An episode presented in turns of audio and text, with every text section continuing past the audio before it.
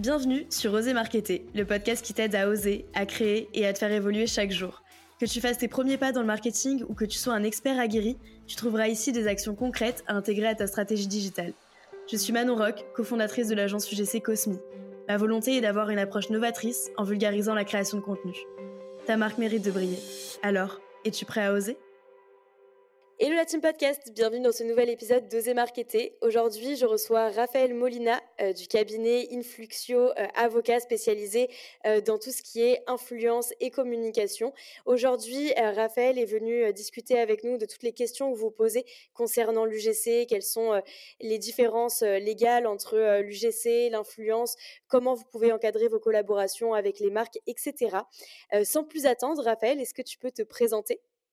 Salut Manon, bah écoute, euh, moi je suis euh, avocat, fondateur, cofondateur euh, du cabinet Influxio Avocat, qui est un cabinet spécialisé à la base dans l'influence marketing et aujourd'hui qui s'adresse à vraiment tous les acteurs de la communication et de la création, donc aussi tout ce qui est audiovisuel, artistes, que ce soit e-réputation, que ce soit sur des problématiques de propriété intellectuelle.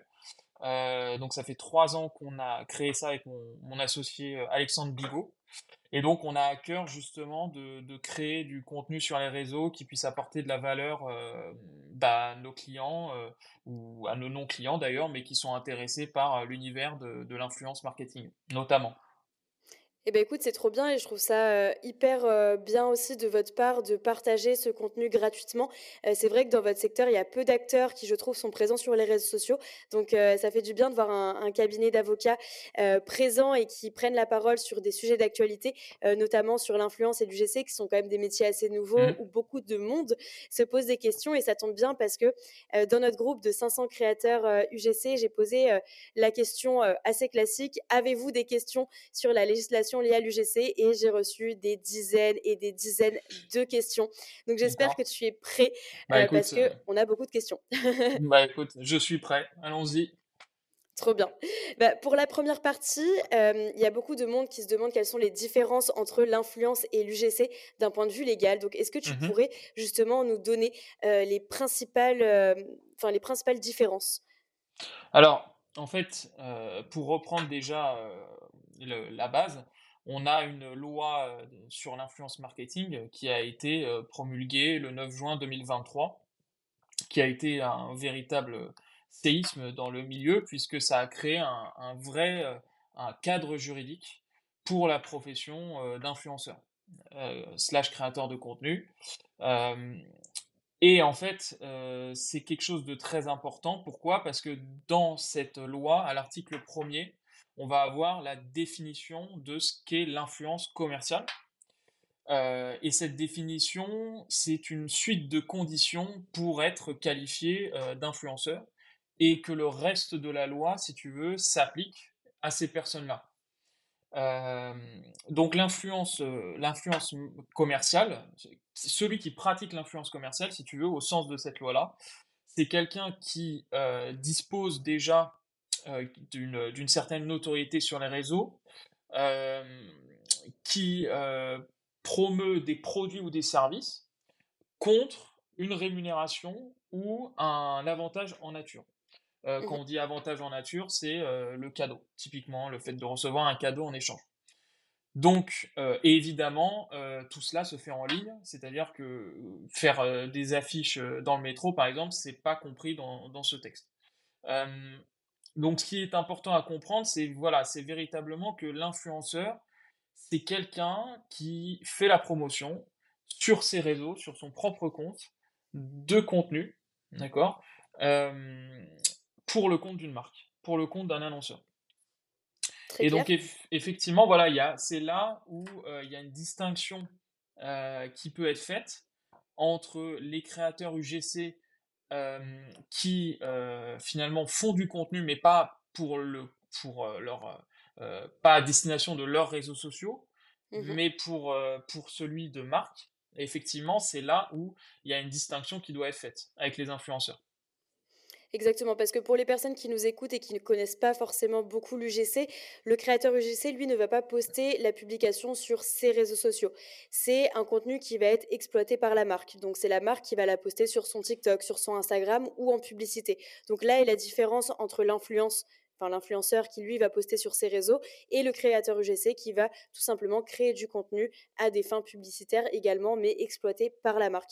Donc, est-ce que la loi, au final, encadre les pratiques de l'UGC, étant donné qu'on n'a pas la même définition Alors, la loi, euh, si on prend un créateur UGC, un pur créateur UGC, hein, qui mmh crée du contenu pour le compte, euh, pour le compte d'une marque et que ce contenu est publié par la marque et non pas par le, le créateur, il n'est pas considéré comme pratiquant l'influence commerciale. Donc par conséquent, tout le reste en fait euh, de la loi influenceur ne lui est pas applicable. Ça ne veut pas dire qu'il n'est pas soumis à des règles, euh, évidemment, parce qu'il n'y a pas que la loi influenceur, hein, il y a tout un, il y a, d'autres règles qui s'appliquent euh, dans d'autres matières du droit. mais voilà, par exemple, je pense notamment au terme publicité et collaboration commerciale qui doit mmh être obligatoirement indiqué par l'influenceur, qui est celui qui pratique l'influence. Euh, cette obligation euh, n'est pas applicable au créateur UGC. Et en fait, ça fait sens puisque c'est pas lui qui va publier sur ses propres comptes. Celui qui va devoir l'indiquer, finalement, c'est à la limite la marque, mais c'est pas le créateur. Euh, ça relève pas du créateur UGC. Voilà. Complètement. Et est-ce qu'il y a une loi du coup Est-ce que c'est plutôt les lois de la publicité? Sur quelles lois en fait se, doivent se référer les créateurs UGC qui cherchent à connaître leurs droits et leurs devoirs? Alors, pour le créateur UGC, euh, si tu veux, euh, ça serait un peu long à expliquer parce qu'il y a plein, plein de, de, règles qui, peuvent s'appliquer. Mais en matière de publicité, de manière générale, euh, ce qui s'applique, c'est évidemment toutes les dispositions du Code de la consommation. Mmh je peux pas faire un inventaire comme ça parce que ça serait, ça serait trop long. Mais tout ce qu'il faut savoir, c'est que voilà, l'idée, c'est de ne pas tromper évidemment le consommateur. Et ce qui s'applique aussi, c'est bah, toutes les règles en matière de, droit commercial qui s'appliquent quand vous contractez avec un annonceur, en matière de propriété intellectuelle notamment aussi, ce qui est important à relever. et puis sur des problématiques fiscales, là aussi, pareil, il y a c'est un régime quand même classique dans le sens où on crée du contenu en, en tant que professionnel, on est rémunéré pour ça, on doit évidemment le déclarer on paye des impôts dessus.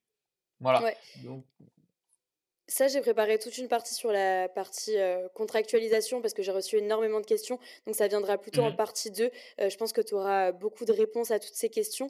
là, pour commencer, je voulais te parler un peu plus de la partie administrative.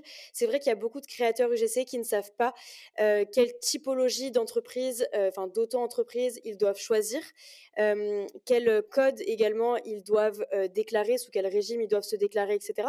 Est-ce que toi, tu sais quelle activité doivent choisir les créateurs quand ils se déclarent sur l'INPI Alors, comme ça, je pourrais pas te donner le numéro, effectivement, le code APE qui doivent, effectivement, voilà, qui, sur lequel ils doivent s'enregistrer. en revanche, parce que c'est un peu complexe et c'est un peu du cas par cas, là j'avoue. en revanche, effectivement, bah, soit on crée une auto-entreprise, soit on crée une entreprise, une, comment dire, une société unipersonnelle. Donc là aussi, c'est du cas par cas. Euh, parfois, il est plus intéressant pour un, pour un, pour un créateur UGC de, voilà, de monter une, soit une, ce qu'on appelle une SASU, c'est-à-dire une société par action simplifiée unipersonnelle, ou une URL, qui une, pareil, une SARL unipersonnelle, euh, plutôt que, voilà, plutôt que euh, d'être en entreprise individuelle. Ça dépend du montant de, du revenu que va faire l'influenceur sur l'année. et donc fiscalement, l'un peut être plus intéressant que l'autre. Euh, pareil, s'il veut s'associer à un autre euh, influence, à un autre créateur, euh, là, il faudra qu'il aille pas vers l'entreprise individuelle, mais justement vers une création de société en tant que telle. Mmh mais voilà, donc c'est relativement du cas par cas pour le coup. après, évidemment, quand on est tout seul, quand on commence, le plus intéressant, ça reste l'auto-entreprise parce que ça permet voilà, de, c'est un, un, régime fiscal qui est très favorable, euh, jusqu'à une certaine limite, évidemment, 70 000 euros et plus, je ne sais plus exactement le chiffre. Euh, mais, euh, et puis c'est extrêmement simple. en 10-15 minutes, on peut déjà constituer son auto-entreprise. les, règles de, les règles de comptabilité, elles sont réduites à néant, donc c'est vraiment intéressant de commencer par là. Complètement, je te rejoins. Il y a beaucoup de personnes qui pensent que c'est compliqué de créer, de déclarer son auto-entreprise. Honnêtement, c'est très intuitif. je l'ai moi-même fait alors que j'ai aucune notion et je déteste tout ce qui est administratif, mais en tout cas, c'est très intuitif. Il n'y a aucun problème. Vous allez sur le site et en quelques minutes, vous pouvez vous lancer en auto-entreprise. Donc, n'hésitez pas en tout cas à le faire. Vous avez même plein de tutos. Si vous avez peur de faire n'importe quoi, vous avez plein de tutos sur YouTube, etc. Donc, n'hésitez pas à regarder. Vous êtes bien accompagné et en plus de ça, vous avez aussi des personnes, euh, si jamais vous avez des problèmes ou des interrogations, qui peuvent vous répondre par mail ou par téléphone. Donc, euh, n'hésitez pas à vous renseigner auprès des autorités compétentes pour ça. Mais en tout cas, c'est euh, très facile. Il faut lever ce, mystère sur, sur le fait que c'est difficile. Bah, c'est pas vrai, c'est complètement facile. Le, le, gouvernement, en fait, qu'est-ce qu'ils ont voulu faire, les gouvernements successifs? Ils ont voulu simplifier au maximum pour éviter tout simplement le, le, le travail non déclaré. Voilà, ils ont bien compris qu'il fallait que la structure soit la plus légère possible. Et donc, c'est pour ça que l'auto-entreprise, sincèrement, c'est vraiment simple. Voilà. Après, quand on crée une véritable société, là, il est, il est intéressant de se faire accompagner parce qu'il y a d'autres voilà, il y a d'autres éléments qui peuvent être un peu plus complexes. Cependant, voilà, tout ce, qui, tout ce qui relève de l'auto-entreprise, ça reste vraiment simple. Et d'un point de vue imposition aussi, c'est hyper intéressant parce que la première année, vous pouvez bénéficier de l'ACRE. Et avec l'ACRE, vous avez une réduction de votre taux d'imposition qui est hyper intéressante. On passe de 20 à 11%, c'est ça? De 22 à 11% de, oui, c'est ça, de 27 à 11%, un truc comme ça. donc, c'est effectivement, ouais. Donc, c'est hyper avantageux quand on, quand on commence. Exactement, ouais, tout à fait. Et j'avais une question euh, d'une créatrice UGC qui se demandait quelles sont les charges obligatoires à payer, euh, par exemple l'URSSAF, les impôts ou encore euh, CFE, donc cotisation foncière des entreprises. Bah, tout ça, c'est obligatoire. Bah, donc, oui, effectivement, bah, voilà, vous avez l'impôt l'impôt sur, sur le revenu que vous, que vous, évidemment, vous payez. Vous avez les cotisations quand vous en avez, sauf si vous bénéficiez de l'ACRE, effectivement, en première année. Euh, la CFE, euh, il me semble qu'on est exonéré aussi, euh, du moins sur la première année. ça, c'est à, à, confirmer. mais en soi, c'est pas très élevé. mais voilà, c'est relativement. Quand on bénéficie de l'auto-entreprise, vraiment, les charges, c'est difficile d'être plus compétitif que le régime de l'auto-entreprise. Très sincèrement. Ouais, bah maintenant que j'ai une société, je vois bien la différence de quand ah j'étais en auto-entreprise vs maintenant quand je suis en ah société. Ouais. Exactement, non, non, ça c'est clair. Quand on est en auto-entreprise, en général, les charges, elles sont de l'ordre de 25-27% à peu près. Et pour vous donner une idée, par contre, une profession libérale comme par exemple un avocat, par exemple pour moi, les charges, elles sont plus aux alentours de 40-45%. Donc c'est quand même pour vous donner une idée à quel point c'est hyper avantageux d'être auto-entrepreneur. Complètement, complètement. Et donc là, pour sortir un petit peu de la partie administrative et rentrer un peu plus dans le vif du sujet, nous, on a beaucoup de créatrices qui sont mamans et qui se posent beaucoup de questions sur la représentation de leurs enfants, sur des mmh vidéos UGC, donc les collaborations enfants. J'ai eu vraiment beaucoup, beaucoup de questions à ce sujet-là. Est-ce que les enfants ont-ils le droit d'apparaître dans des vidéos UGC Alors oui, ils ont le droit. cependant, à partir du moment où l'enfant euh, est mise en avant et qu'on finalement euh, il est le sujet principal de, la vidéo, et euh, eh bien là, en fait, si vous voulez, il y a, deux solutions. soit vous obtenez, soit vous faites un contrat de mannequin avec une agence qui, qui est spécialisée, d'accord? Donc ça, c'est dans tous les cas, à partir du moment où vous faites apparaître votre enfant, même s'il n'est pas sujet principal, dans cette catégorie, vous devez de toute façon faire un contrat de mannequinat. En fait, ça, c'est l'idée, si vous voulez, du législateur, c'est de protéger l'exploitation des enfants et le fait de les faire travailler. Donc là, vous devez le faire.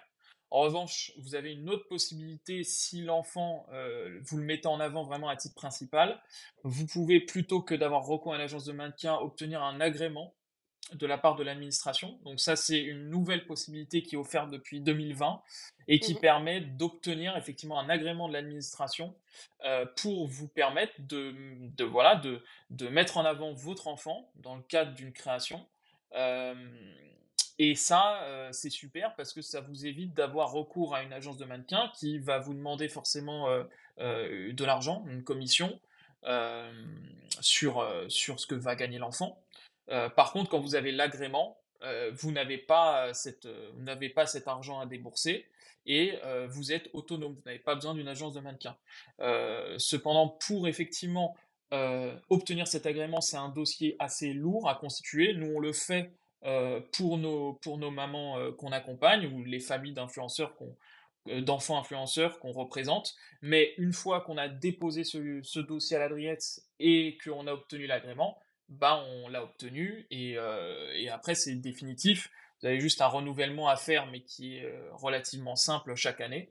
Mais ça vous permet d'être complètement autonome. Et ça, c'est une nouvelle possibilité qui existe depuis la loi dite Studor de 2020 et qu'il faut, qu'il faut envisager si on met en avant régulièrement son enfant dans les contenus qu'on produit. Et les mamans, du coup, qui souhaitent mettre en place cette démarche, est-ce qu'elles peuvent retrouver les documents quelque part? Quel est le process si elles veulent le faire en indépendant? Alors, pour, pour qu'elle le fasse en indépendant, il faut regarder sur le site du, travail, du, ministère du Travail, sur lequel il y a une circulaire, effectivement, qui décrit, enfin, un texte, je ne sais plus si c'est une circulaire ou c'est un texte qui décrit les papiers qui sont demandés pour obtenir cet agrément. Mais très sincèrement, c'est pas pour, entre guillemets, nous mettre en avant, mais c'est assez complexe. Voilà, c'est vraiment une démarche qui est pas anodine qui est assez lourde parce que l'administration va vraiment vérifier qu'est-ce que vous voulez faire comme collaboration, va vous demander vraiment des éléments pour justifier euh, le, de, voilà, de, que les parents s'occupent bien de leur enfant. Il va y avoir des, euh, un examen médical pour vérifier effectivement que l'enfant est apte à faire ça. Euh, après, il y a une commission qui se réunit et l'agrément est délivré. Donc c'est un processus qui met à peu près, entre la constitution du dossier et l'agrément, c'est un processus qui met au moins trois mois. Quoi. Donc il faut s'y prendre. Ouais, c'est assez lourd. Mais c'est gratuit? euh, Alors oui, obtenir l'agrément, c'est gratuit. Mais par contre, effectivement, euh, les agences de mannequins, vous pouvez avoir recours sinon à une agence de mannequins, euh, mais ils vont systématiquement vous demander une somme d'argent à chaque fois que vous ferez un contrat avec un annonceur. Et, et c'est une somme quand même qui, si vous le faites régulièrement, se chiffre à, peut se chiffrer à un montant très conséquent. Quoi au bout du compte. Et pour l'option numéro une, du coup, qui est de faire appel à une agence de maintien, euh, quel est le processus? Donc, c'est-à-dire, imaginons, moi, j'ai un enfant, euh, Léo, j'aimerais bien le mettre dans une agence de. Mmh. Est-ce que, euh, du coup, le process se fait en one shot? Donc, je l'inscris dans cette agence de mannequin et dès qu'une marque veut faire de l'UGC avec mon enfant, je le renvoie directement vers l'agence. Comment ça se passe Alors non, c'est pas comme ça. C'est pas, en fait, vous inscrivez pas dans une agence de mannequin. Mais par contre, il y a des agences de mannequins qui le font, dont une en particulier, je ne vais, pas citer le nom, mais qui, est, euh, qui euh, a, quasiment le monopole euh, en France et qui fait en fait, qui, qui, qui, s'occupe de faire ces contrats mannequins pour, pour entre l'enfant, justement, et, et l'annonceur. Et, voilà, en fait, mais vous n'allez pas vous inscrire en tant que mannequin dans l'agence elle s'occupe de, si vous voulez, de mettre en lien l'annonceur avec l'enfant en encadrant contractuellement tout ça. Euh, et euh, voilà. Et elle a une grille tarifaire, si vous voulez, en fonction. Voilà. Je ne connais pas exactement les prix, mais euh, j'ai une idée. Mais il faut la demander. Il faut, voilà, faut chercher ce type d'agence-là pour obtenir leurs tarifs et que à chaque fois ils vous délivrent un contrat pour vous permettre de travailler en toute légalité avec un annonceur. D'accord, donc c'est cette agence de maintien enfant qui délivre le contrat et non la marque ou l'agence UGC par exemple. Ouais, c'est ça, Très clair. Et tu parlais de grille tarifaire. Moi, j'ai reçu pas mal de questions aussi sur cette grille tarifaire parce que les prix sont assez astronomiques comparés aux mmh. tarifs qu'on pratique dans l'UGC. je te donne des exemples, mais il y, a y a des mamans qui nous envoyaient des grilles tarifaires, par exemple, de 400 euros pour une vidéo de 30 secondes pour un enfant.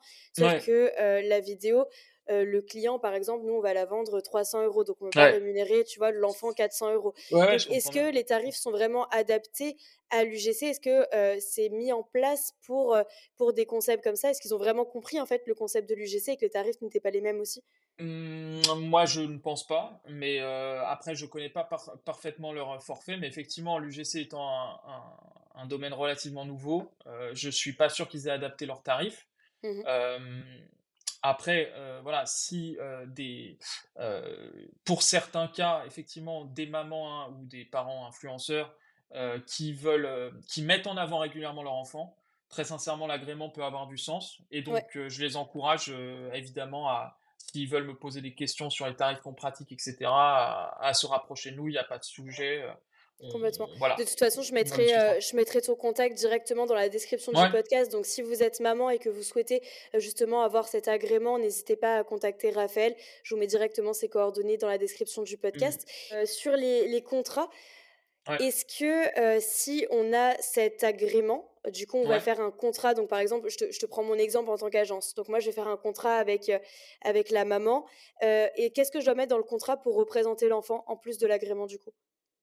Il faut simplement euh, effectivement notifier à l'annonceur que tu disposes de l'agrément et que donc il peut travailler avec toi, euh, avec euh, voilà, avec l'annonceur peut travailler avec toi. Dans le contrat, il n'y a pas d'autres d'autres lignes, enfin d'autres, je sais pas comment on appelle ça en termes juridiques, mais il n'y a pas d'autres éléments à afficher dans le contrat si on collabore avec un enfant? Non, il faudra faire un contrat de travail, évidemment. Mais mais là, tu pourras, si tu veux, le, le il pourra être signé légalement puisque tu disposeras de l'agrément. D'accord, OK, très clair et donc lorsqu'on a un enfant, on est obligé, enfin, c'est obligé qu'on ait un compte bloqué à la Caisse des dépôts, si je dis pas de bêtises? c'est ça exactement. Et ça, du coup, comment ça se passe aussi? C'est la maman, du coup, qui va créer, ce ce compte qui est bloqué et qui sera débloqué aux 18 ans de l'enfant. nous, en tant qu'agence ou les marques doivent faire le virement directement sur ce compte, c'est ça? Exactement, c'est en fait, c'est ça. Les parents influenceurs doivent ouvrir, un compte, à la Caisse des dépôts et de consignation et les sommes, en fait, si tu veux, de l'annonceur sont versées à quasiment 100 sur ce compte, sur ce compte et seront débloquées à la majorité, la majorité de l'enfant. D'accord et lorsque, par exemple, on va prendre une maman, pour une vidéo UGC, par exemple, une marque, de vêtements pour enfants et euh, qu'il va y avoir donc la maman en actrice principale et euh, son enfant qui va venir quelques secondes dans la vidéo. Mmh donc nous, généralement, ce qu'on fait, c'est qu'on fait un contrat pour la maman incluant l'enfant dans le contrat et du coup, on verse la rémunération uniquement à la maman et après, euh, on demande à la maman en gros de, faire le partage s'il y a. Est-ce que ça, c'est quelque chose qui se fait comme ça ou alors il faut dissocier les deux et faire deux virements séparés? Il faudrait faire deux virements un directement à la caisse de consignation. D'accord. De dépôt et de consignation. Ok, très clair. Donc ça veut dire qu'il faut faire euh, ouais, donc deux factures également. Donc c'est la maman qui édite la facture. Comment ça se passe au niveau de la facturation? Oui, c'est ça. Bah, normalement, c'est alors soit c'est l'agence de mannequin, euh, s'il y en a une, et donc c'est elle qui gère, soit bah, effectivement c'est les parents qui s'en chargent. Ok. Et même si on voit pas le visage de l'enfant, c'est-à-dire l'enfant est de dos, c'est les mêmes, les mêmes législations, c'est les mêmes. Ouais. Alors c'est pareil, c'est les contrats mannequins. Ça, ça relève effectivement des contrats mannequins. Ou alors, si on a de l'agrément, ça rentre dans ce cadre-là. Mais sinon, ça relève effectivement. il faut, il faut effectivement faire un contrat mannequin dans ces cas-là. À partir du moment même où on voit la main d'un enfant, il faut en faire un. Est-ce qu'il y a un âge minimum où les enfants ont le droit de faire des vidéos GC Par exemple, un enfant de 6 mois, est-ce qu'il a le droit de faire une vidéo GC sachant qu'il n'a pas de consentement? Ouais, alors là, sur la question, je ne peux pas te répondre sur l'âge minimum. il me semble qu'il y en a un sur, pour les bébés vraiment nouveau-nés. Mmh mais, mais par contre, non, tu peux avoir effectivement un enfant de, de 1 an. Il peut apparaître sur une vidéo UGC ça, il n'y a pas de souci, même si effectivement euh, tu n'as pas euh, le consentement euh, de l'enfant. D'accord. en revanche, à partir de 13 ans, tu dois quand même obtenir son consentement.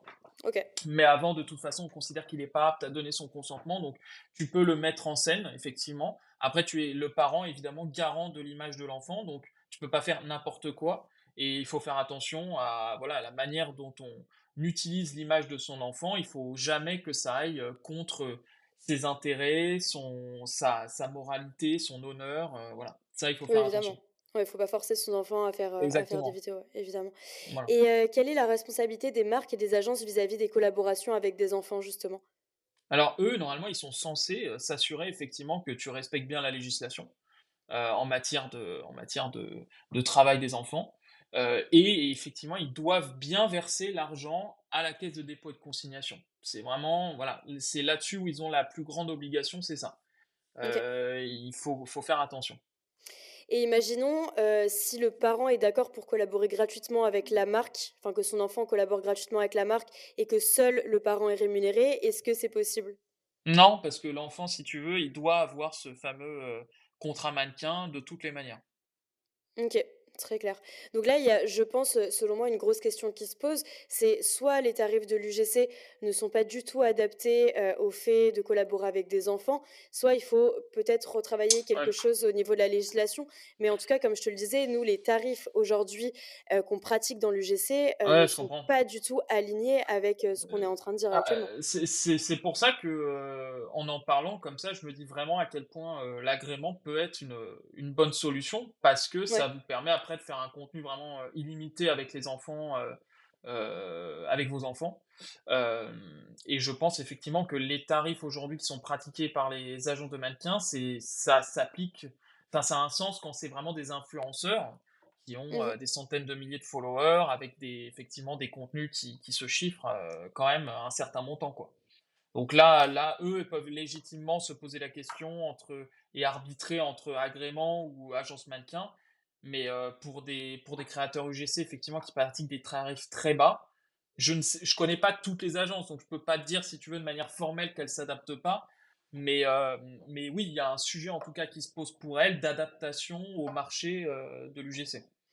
Ouais, bah, comme, comme je disais tout à l'heure, hein, nous, ce qu'on avait vu, c'était, euh, je crois, minimum 400 euh, euros, puis c'était un tarif à l'heure, et il fallait compter minimum deux heures, etc. Donc, c'était quelque chose qui était euh, très gros, alors que généralement, les créateurs facturent entre 100, 300, 400 euros maximum pour une vidéo. Donc, on n'est vraiment pas du tout sur les mêmes tarifs.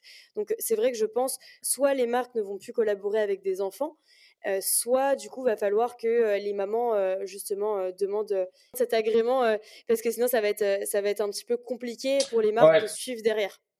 Ouais ouais bien sûr bien sûr bah en tout cas tant qu'il y a si, si, les agences de maintien s'adaptent pas c'est un vrai problème là je suis d'accord avec toi. Et ces agences de mannequins, est-ce que c'est elles qui décident des tarifs, etc. Ou alors elles sont, enfin, plus auquel il y a justement une loi qui encadre tout ça? Comment elles ont décidé? Ok. C'est elles qui fixent. Vraiment, Et du coup, pourquoi un créateur doit passer obligatoirement par une agence de mannequins bah parce que c'est la loi. Ah d'accord, ok, donc il y a quand même une loi.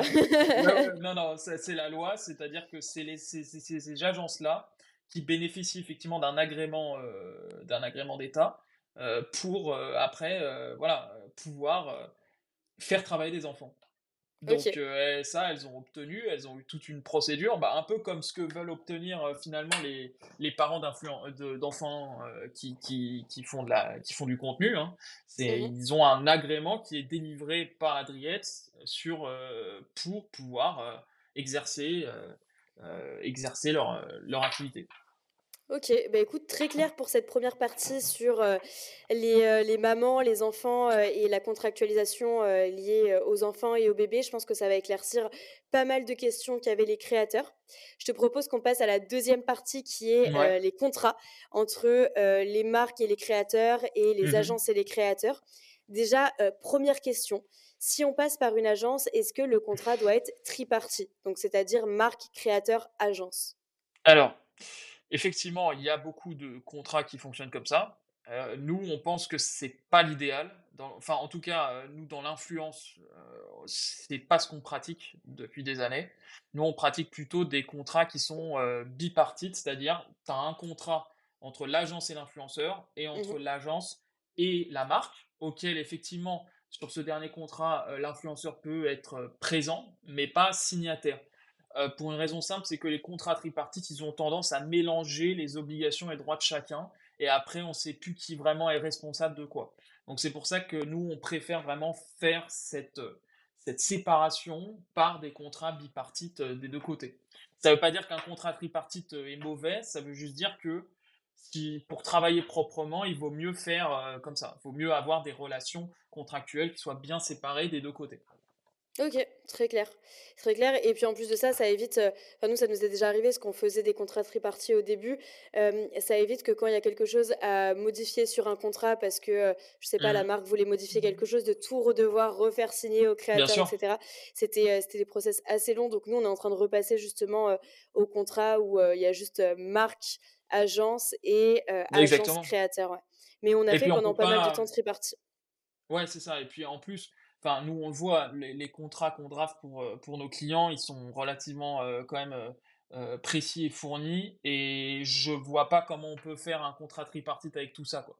Après, il y a toujours moyen de de voilà, d'élaguer et de de de supprimer des choses, mais c'est dommage et donc c'est pour ça que nous, on considère que pour faire bien les choses, il faut que ce soit des contrats bipartites. OK, très clair. Et comment les créateurs peuvent se procurer justement des contrats en bonne et due forme?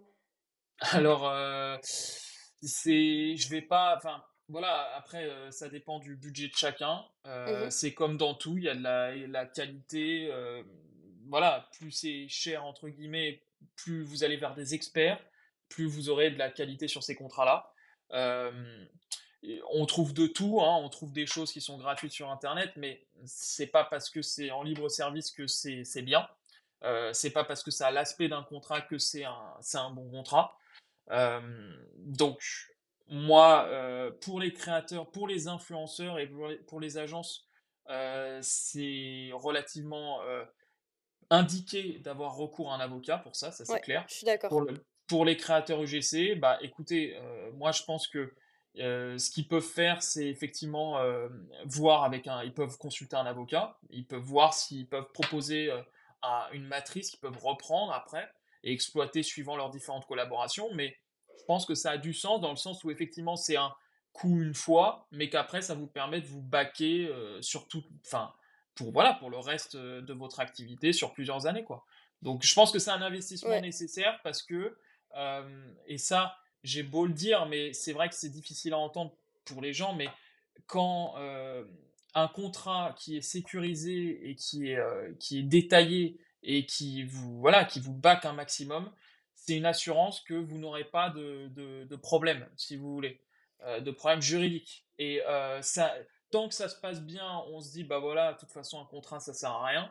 Mais le jour où il nous arrive quelque chose, c'est là où on se rend compte véritablement qu'avoir un bon contrat, heu, ça nous fait gagner du temps et de l'argent et en fait, ça vous va vous coûter plus d'argent, potentiellement par une procédure, par et cetera, que si vous en aviez, heu, dépensé une bonne fois pour toutes à un moment donné pour, heu, voilà, pour, pour mettre en place un contrat digne de ce nom.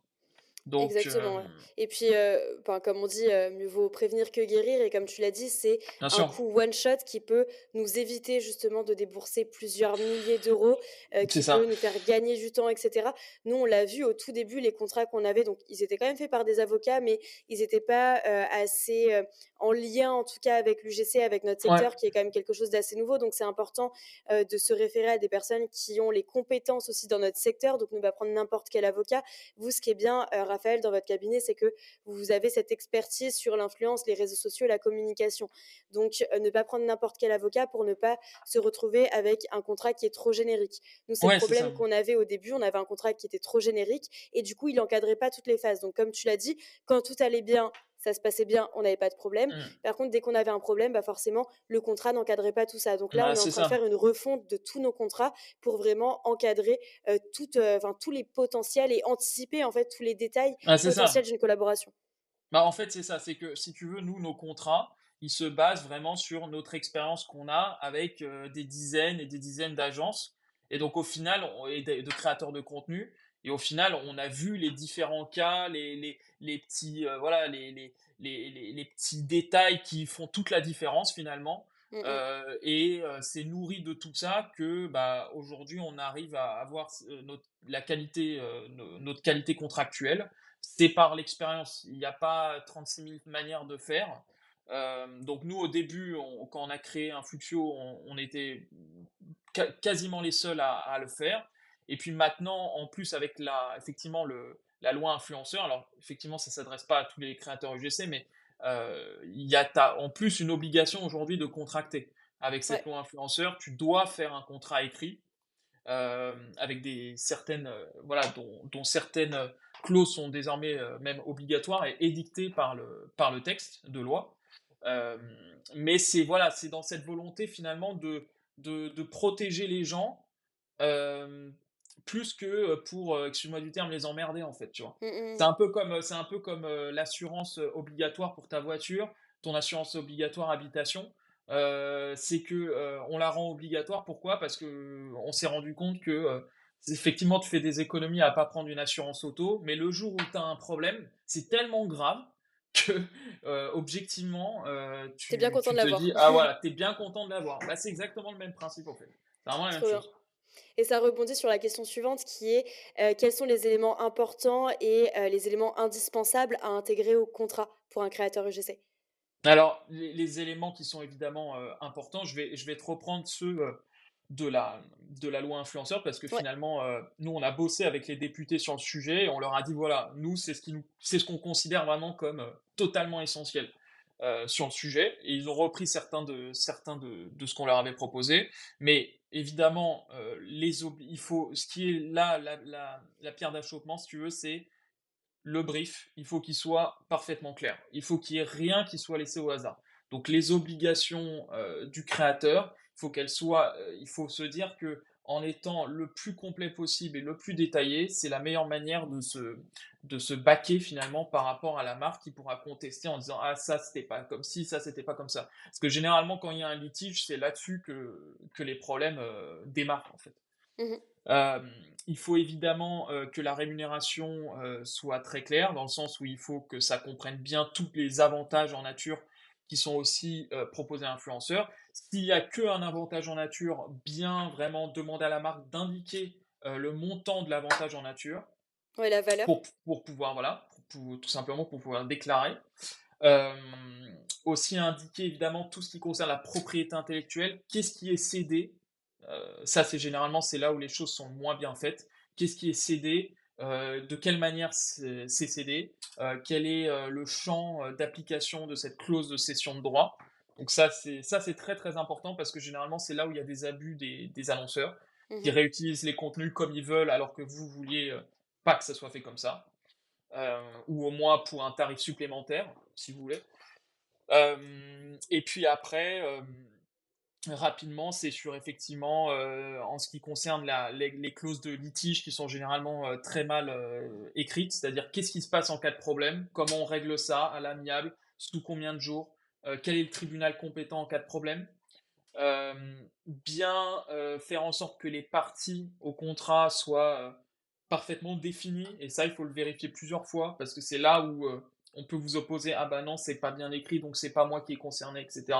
Mmh et puis être vigilant quant à, à son obligation de, de, résultat, parce que ça c'est un terme qui est vraiment galvaudé souvent dans les contrats, mais il faut faire attention parce qu'une obligation de résultat, ça ne veut pas dire une obligation d'avoir tant de chiffres, que, que le, la création va rapporter tant d'euros à la marque. Euh, donc c'est pas parce que vous faites un contenu que forcément vous allez avoir des retombées derrière. Et ça faut être bien bien clair avec les annonceurs. Euh, c'est quelque chose qui, euh, que les annonceurs comprennent pas toujours, mais la création en tant que telle a une part de risque, forcément. Euh, sinon, ça serait pas de la création.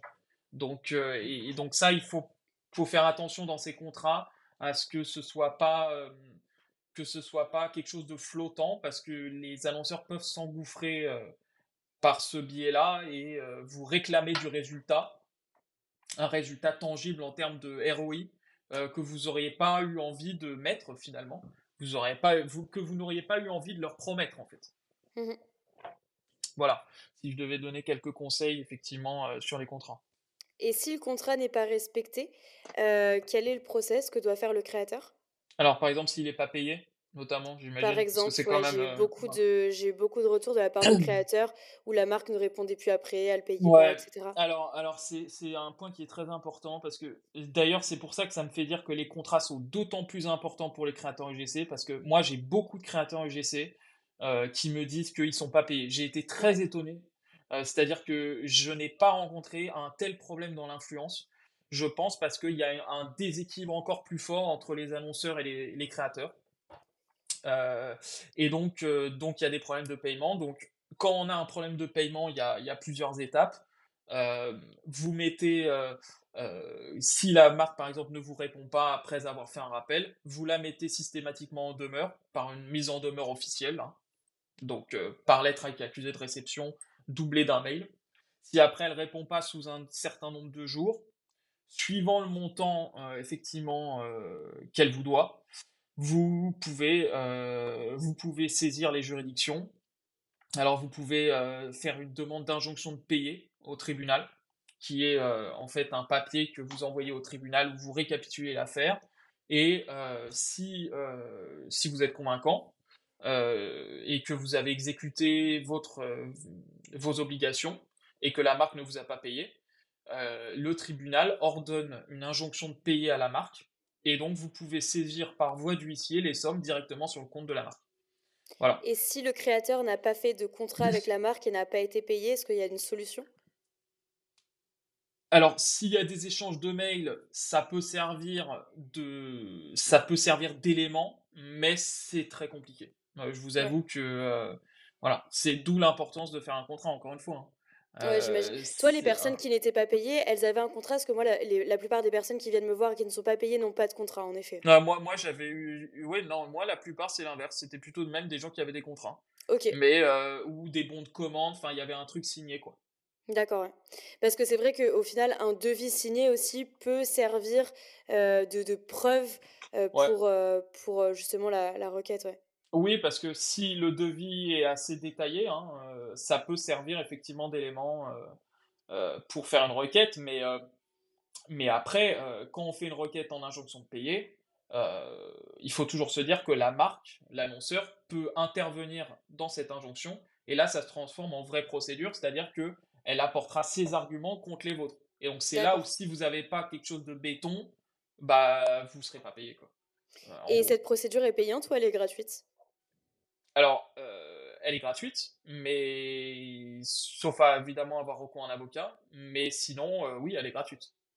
Ok. Et, en plus de ça, ce qui est important, c'est que si jamais euh, vous gagnez, en, vous gagnez avec l'injonction de payer, voilà, que, que, vous avez, vous obtenez une injonction de payer, vous pouvez avoir les frais de remboursement de, de la procédure, c'est-à-dire tout ce qui est les frais d'avocat, tous les frais annexes qui sont euh, nécessaires à ce que vous obteniez cette injonction. Ok, très clair. Et est-ce que ça, j'ai eu pas mal la question aussi, parce qu'il y a beaucoup de marques qui demandent aux créateurs euh, une clause d'exclusivité pour ne travailler avec aucune autre marque dans ce secteur, etc. est-ce que déjà elles ont le droit de faire ça? Est-ce qu'il doit y avoir une contrepartie? Est-ce que ça doit être limité dans le temps? Comment ça se passe une clause d'exclusivité? Alors, une clause d'exclusivité, ça, comment dire? Ça doit euh, normalement être euh, proportionné quand même. C'est-à-dire qu'il ne faut pas qu'elle soit abusive, il ne faut pas qu'elle euh, porte atteinte à la liberté d'entreprendre de l'influenceur, ou du créateur UGC, hein, c'est mmh pareil.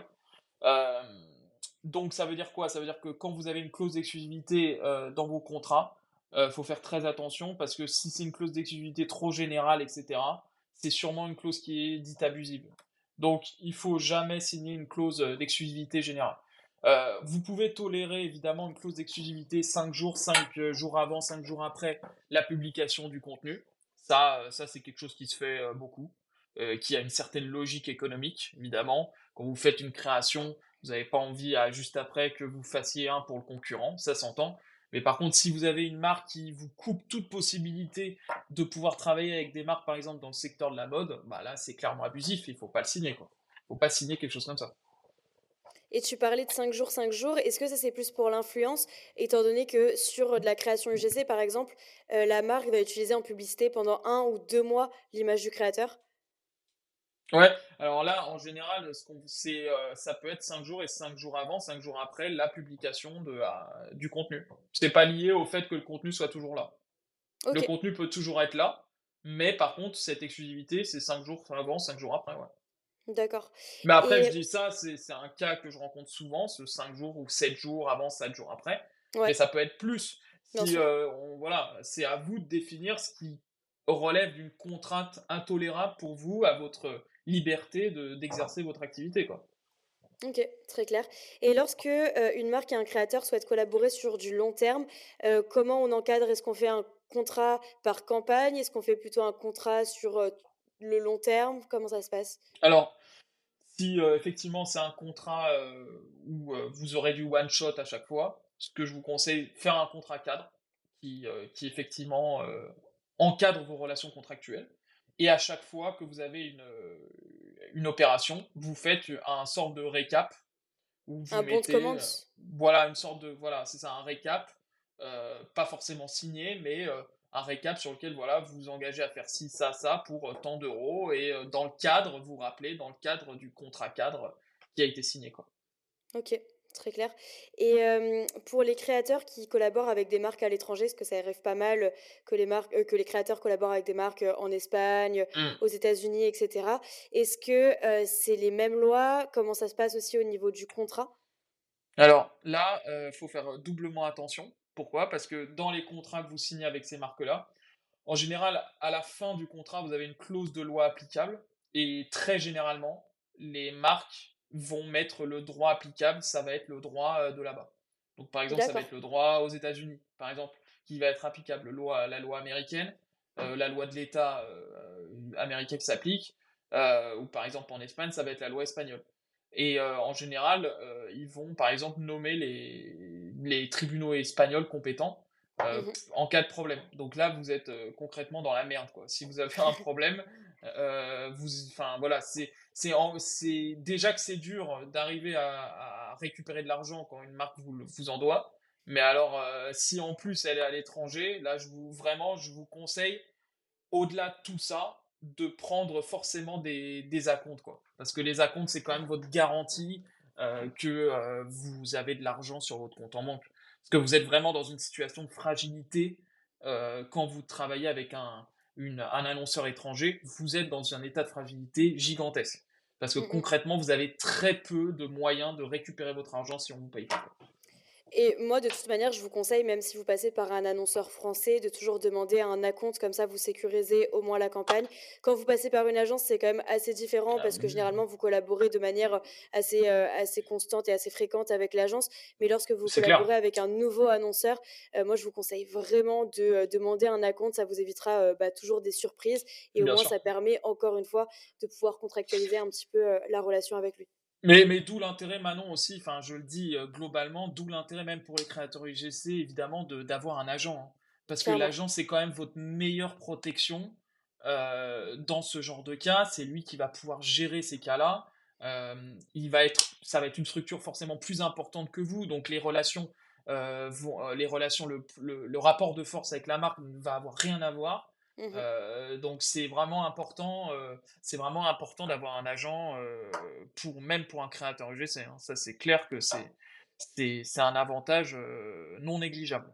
Enfin vrai. selon moi. hein. Et il y a très peu, honnêtement, voire même pas du tout, j'ai l'impression, à part les influenceurs qui sont à la fois influenceurs et créateurs UGC. Mais en tout cas, moi, je connais très peu. Ouais, non, je connais pas du tout de créateurs UGC qui ont des agents. Euh, ils passent par des agences pour collaborer avec certaines marques comme euh, notre agence Cosmi, Mhm. mais euh, je connais pas d'agence, tu vois, qui représentent des, euh, des créateurs UGC.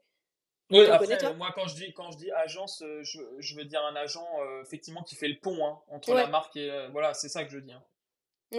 Pas, un agent qui représente le créateur UGC. Moi, je parle d'un agent qui fait le pont entre vous et la marque. Parce que ça vous permet quand même d'avoir, de vous sécuriser euh, sur la collaboration.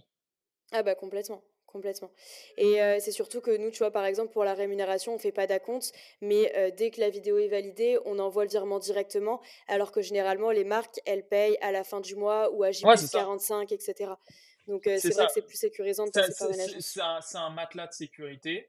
En plus, par exemple, pour tout ce qui est légal, l'agent, bah, il va pouvoir mutualiser les coûts, va pouvoir avoir recours à un, à un avocat pour se baquer lui aussi. Donc, c'est, ça vous offre tout un écosystème de protection euh, que euh, moi je recommande. Complètement. Et en plus, au niveau de la tranquillité d'esprit, ce qui est bien, c'est qu'il va s'occuper de tout et vous, vous avez juste à relire et à signer. Donc ça, c'est plutôt pas mal aussi au niveau de la charge mentale, elle est largement diminuée parce que nous, on reçoit pas mal de... ce qu'on aime bien donner des conseils aussi et partager notre expertise auprès des créateurs. Et c'est vrai que les créateurs qui sont seuls ou qui collaborent en one-one avec les marques, ah, c'est vrai dur, hein. Bah, ils ont souvent des problèmes. Ils ont franchement, c'est dur parce qu'en en fait, le problème, c'est que quand on est enfin selon moi, quand on est créateur UGC et qu'en plus on gère en fait sa carrière finalement, mmh. on fait tout en fait. C'est-à-dire qu'on fait le pôle création, ah on bah, fait la prospection, on fait la gestion des contrats, enfin on recouvre les créances. Enfin, c'est pour moi ça me paraît vraiment un travail gigantesque et en fait vous pouvez pas vous focus sur là où vous là où vous avez de la valeur ajoutée, c'est-à-dire la création quoi et j'ai remarqué aussi que les marques bah, avaient plus de toupet, entre guillemets, pour aller arnaquer les créateurs que les agences. Parce que, tu vois, les créateurs, bah, les pauvres petits sont tout seuls, etc. Alors que les agents, généralement, il y a quand même plusieurs personnes derrière. Donc c'est plus dur à arnaquer une agence qu'à arnaquer un créateur en one-one. Bah, c'est ce que je te disais, hein, quand j'avais plus de créateurs UGC qui, qui me parlaient d'impayés, parce que plus vous êtes petit, c'est ça qu'il faut comprendre, plus vous êtes petit, mais je parle d'un point de vue financier et réputationnel, plus vous n'allez pas faire le poids face à une. À une ouais, ça fait pas peur, mmh, clairement. Voilà. Clairement. Et c'est bien parce que là, je vais rebondir sur la rémunération et sur le gifting, qui est un gros sujet chez les créateurs UGC.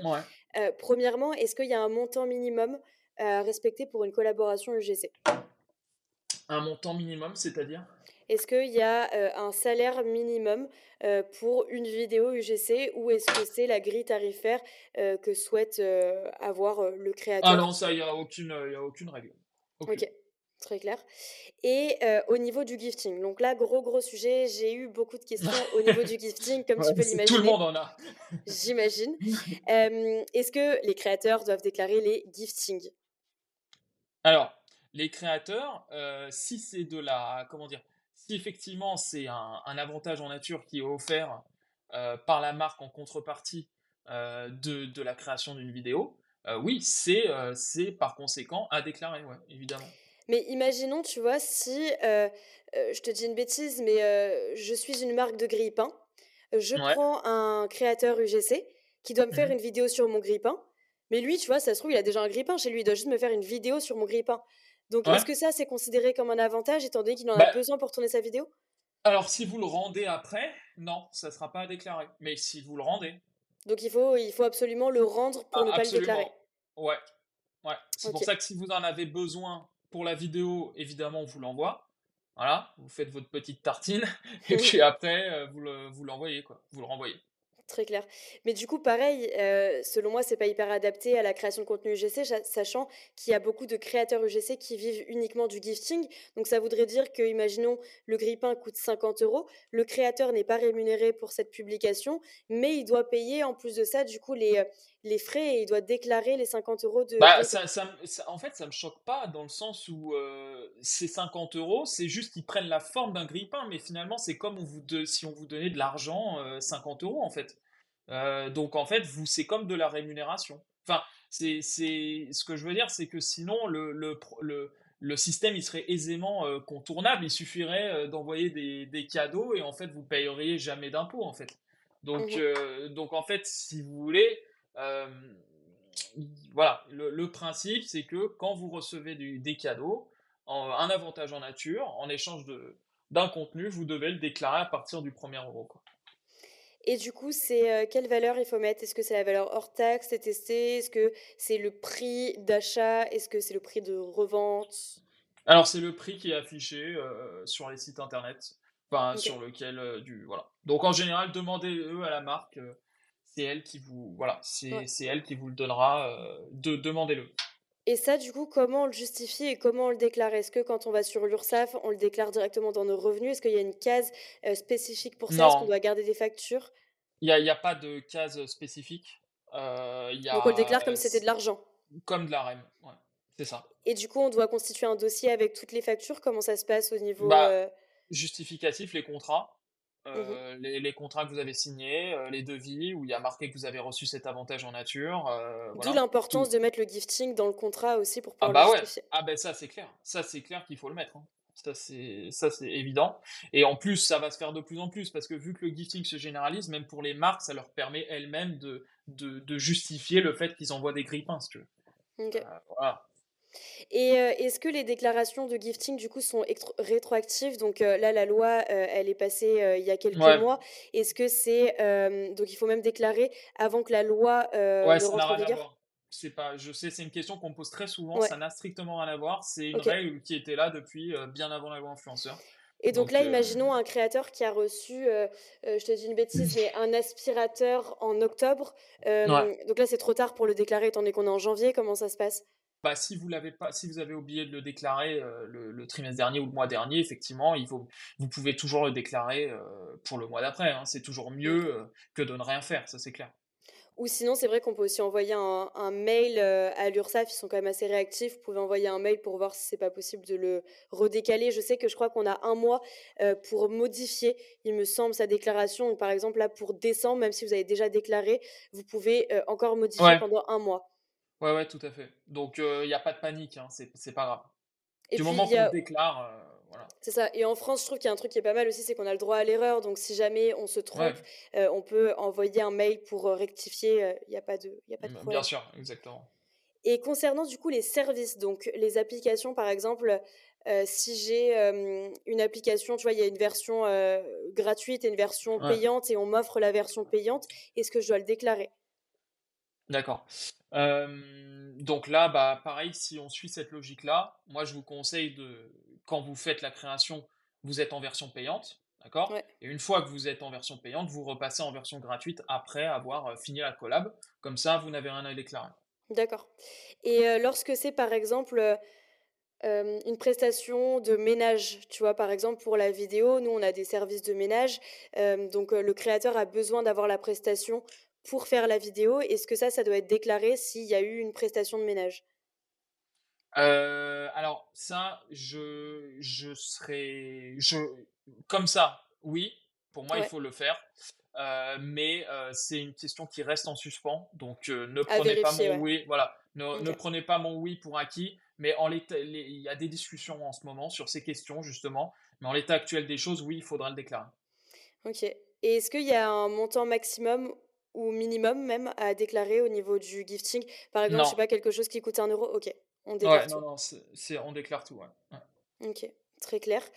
Et est-ce que au niveau, donc là c'est plus des factures, s'il y a des impayés ou des retards, est-ce que les créateurs peuvent appliquer des pénalités de retard auprès des marques? Alors oui, et si on en a effectivement, si on en a fixé dans le contrat, mmh donc effectivement, il faut l'avoir indiqué. Mais oui, vous pouvez du coup, vous pouvez appliquer des pénalités de retard. Euh, plus euh, des, une indemnité pour recouvrement qui est de l'ordre de 40 euros, je crois. Ok. Et si c'est pas euh, mis dans le devis ou dans la facture, on ne peut pas? Alors non, il faut il faut l'avoir indiqué dans le contrat. Ok, très clair. Il y a des intérêts de retard qui sont pas la même chose, mais qui sont très faibles. Enfin, c'est un tout petit intérêt, mais si vous voulez appliquer des pénalités de retard, faut l'indiquer dans le contrat. Ok, très très clair. Et là, du coup, on va passer à la troisième partie qui est la session de droit. donc, pareil, j'ai eu pas mal de questions sur la session de droit qui vient compléter un petit peu le contrat. Comment on doit limiter une session de droit? Est-ce qu'on la limite avec le temps, la localisation, les réseaux sociaux, Instagram, TikTok Ouais, c'est ça. Oui, c'est ça. en fait, si tu veux, il faut comment dire Il faut indiquer géographiquement. donc, par exemple, si tu veux, si tu fais de l'organique, euh, il vaut mieux mettre monde entier parce qu'en fait, les réseaux sociaux, c'est, c'est comment dire, c'est, c'est, c'est dans, sur toute la planète, donc euh, par définition. Donc, il vaut mieux mettre monde entier. Après, par exemple, si vous faites, euh, comment dire, si vous faites de la création pour de, de l'ADS, pour que des marques fassent de l'ADS sur vos créations, là, en général, c'est par territoire. Enfin, souvent, ils font ça par territoire. Donc vous pouvez dire que vous accordez simplement cette session pour de l'ADS euh, pour la France, par exemple. Ok. Et si la marque veut l'exploiter en dehors euh, des réseaux sociaux, comme par exemple sur son site internet, pareil, est-ce que ça doit être euh, limité dans le temps? Comment ça se passe? Bah, Tout doit être indiqué en fait. Donc c'est à vous effectivement de mettre ce que vous accordez au prix que vous vendez votre prestation.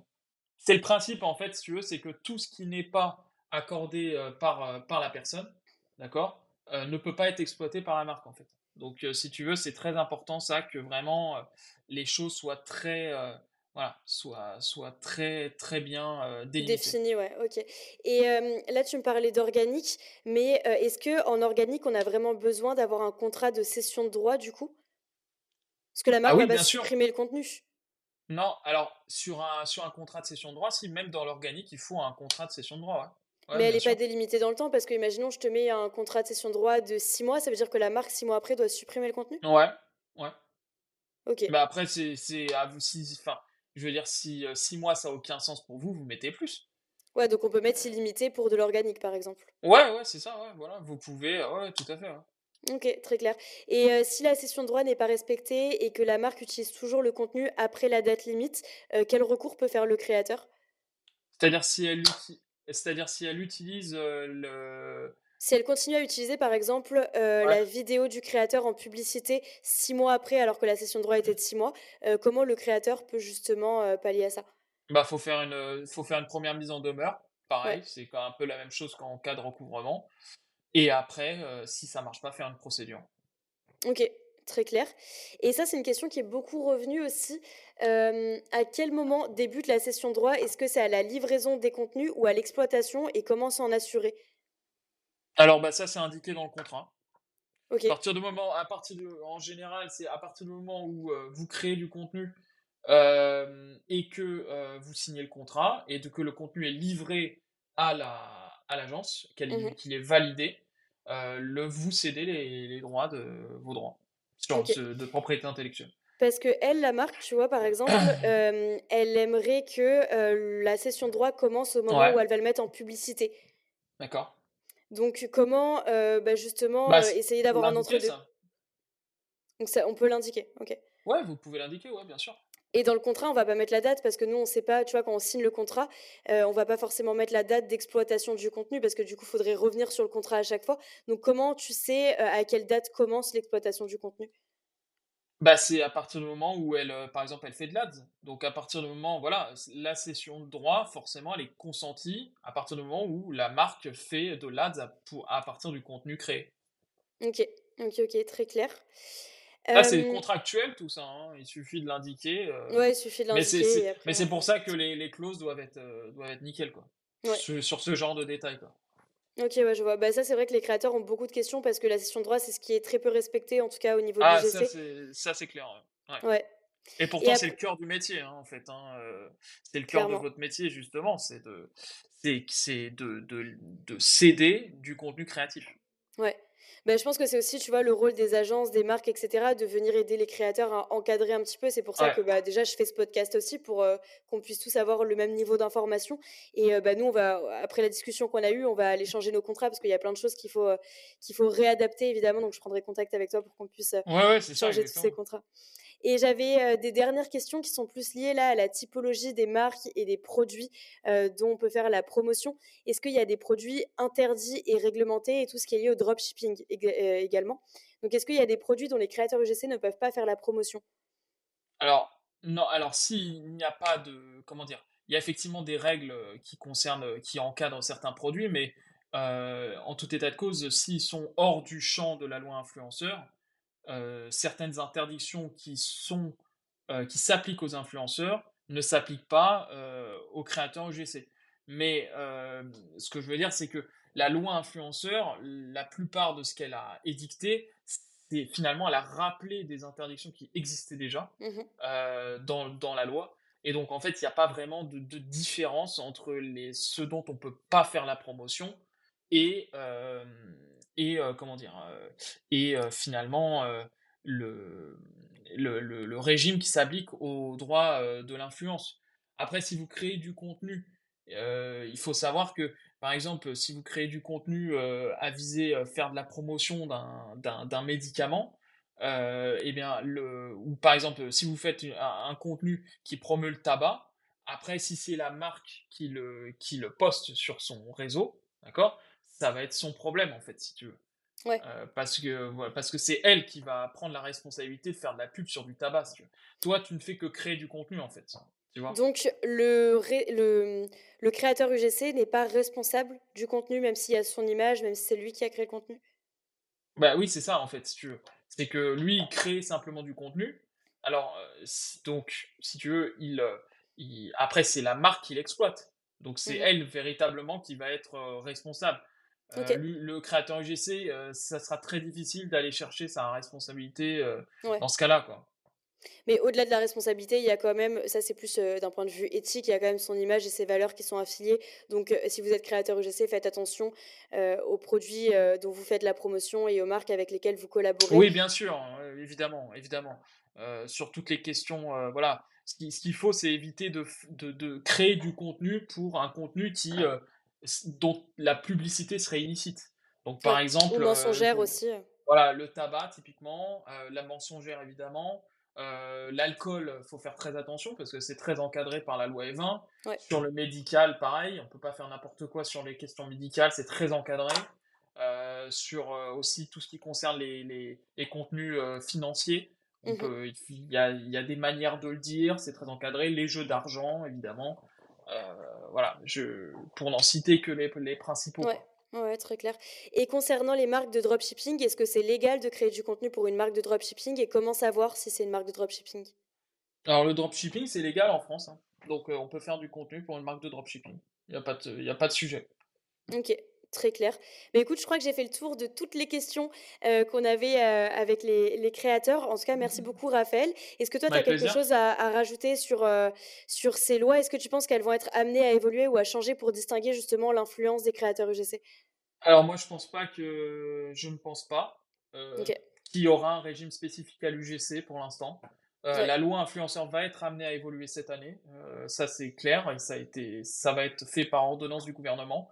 Donc il y aura peut-être des, comment dire, il y aura peut-être des points de précision sur la loi influenceur, mais il n'y aura pas, à mon sens, de disposition spécifique à la création UGC pour l'instant en tout cas. Ouais, je suis d'accord avec toi. Je pense que c'est encore trop nouveau, que déjà on a mis beaucoup de temps à avoir des lois au niveau de l'influence, donc euh, je pense pas qu'on les aura maintenant au niveau de l'UGC. Ouais, ouais c'est ça exactement. Donc euh, en fait, si tu veux, c'est voilà, c'est la création UGC, ça reste un, un, secteur relativement nouveau. Il a fallu énormément de temps déjà pour qu'il y ait une loi sur l'influence. Euh, donc je pense qu'il y en aura peut-être une sur le, la, la création UGC, mais pas pour, euh, pas pour l'instant en tout cas. Euh, une loi spécifique, j'entends, parce que les règles euh, générales s'appliquent, elles, évidemment. Ok, et eh ben écoute, trop bien, merci beaucoup Raphaël. je vais mettre encore une fois tout ton, enfin, tous tes contacts, tous tes réseaux sociaux aussi, parce que vous êtes très actifs sur les réseaux sociaux. Donc je mettrai tout ça en description du podcast. Tu nous as beaucoup éclairé aujourd'hui. Bah, Donc merci beaucoup. Merci à toi Manon, à bientôt.